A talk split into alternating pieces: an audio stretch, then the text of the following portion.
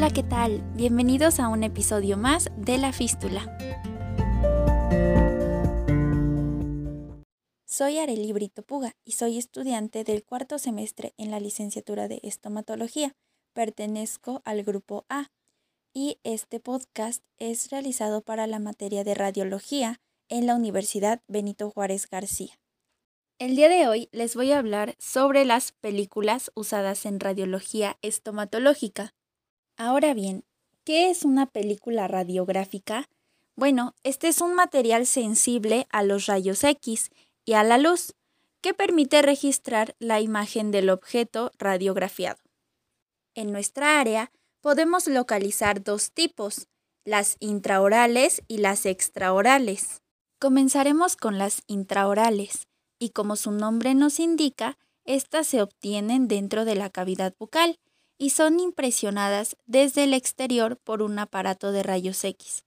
A nivel odontológico manejamos tres.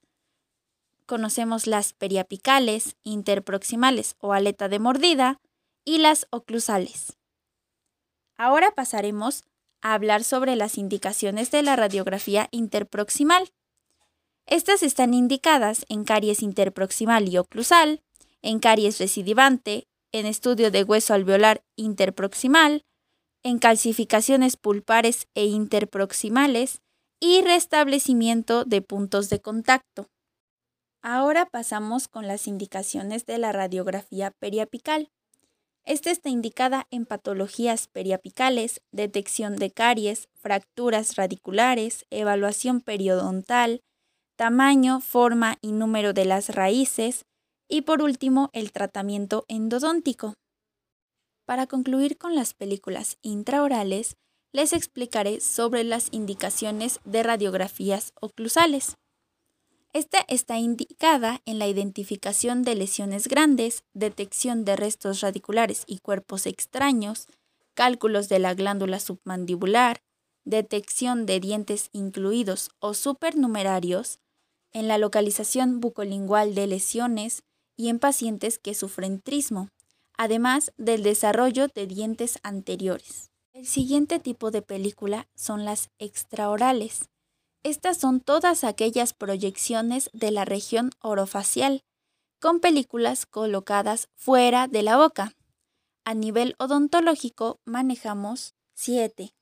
Entre ellas tenemos la panorámica, que es una imagen general del maxilar, mandíbula y órganos dentarios, la lateromandibular, que es la imagen de uno de los lados de la mandíbula, cuerpo y rama ascendente, las radiografías del cráneo, que son diversas radiografías posteroanteriores o axiales del cráneo, la radiografía cefálica lateral, que es una imagen lateral del cráneo y cara, las radiografías de la articulación temporomandibular, radiografía de Waters, que es occipitomental, y evalúa los senos maxilares y muestra los senos frontal y etmoidal, además de las órbitas y la cavidad nasal.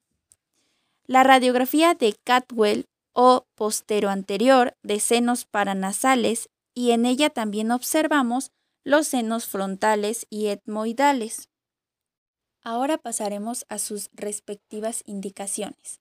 Empezaré con la radiografía lateral de cráneo. En ella podemos observar crecimiento y desarrollo facial, traumatismo y enfermedades, anomalías en el desarrollo, muestra huesos de la cara y cráneo y nos proporciona información general de la cara, cráneo y columna cervical. Las indicaciones de la radiografía anteroposterior son las siguientes.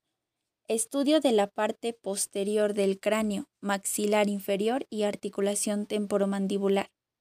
Evalúa crecimiento y desarrollo facial, traumatismos, enfermedades y anomalías del desarrollo. Además, nos muestra los senos frontales y etmoidales, las órbitas y la cavidad nasal. También observamos fracturas, hiper o hipodensidades anormales. La radiografía de Catwell está indicada para anomalías de desarrollo, traumatismos, cambios progresivos en las dimensiones medio-lateral del cráneo, vistas de estructuras faciales, senos frontales y etmoidales y fosas nasales. Las indicaciones para la radiografía de Waters son las siguientes.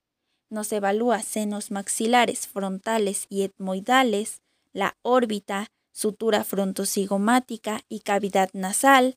Nos muestra la posición de las coronoides entre el maxilar y el arco cigomático y es de primera elección frente a traumatismos del tercio medio de la cara. Y por último, la radiografía panorámica está indicada para retenciones dentarias, alteraciones en número, forma y posición de los órganos dentarios, en patologías infecciosas, patologías quísticas y tumorales, traumatología dental y maxilar, estudio de los senos maxilares, estudio de las articulaciones temporomandibulares, valoración de hueso disponible, en cirugía maxilofacial, traumatología maxilar y facial, en cirugía ortopédica y ortognática, y sin olvidarnos de la patología estructural maxilofacial por enfermedades sistémicas y óseas. Antes de dar fin a nuestro tema, me gustaría compartirles una pequeña conclusión. Es importante saber el uso adecuado de las radiografías intra y extraorales, ya que cada una tiene un propósito distinto y podemos observar en diversos ángulos nuestro cráneo. Además, conocerlas nos permite saber qué tipo de radiografía usaremos para los diversos diagnósticos que requieran de este método auxiliar.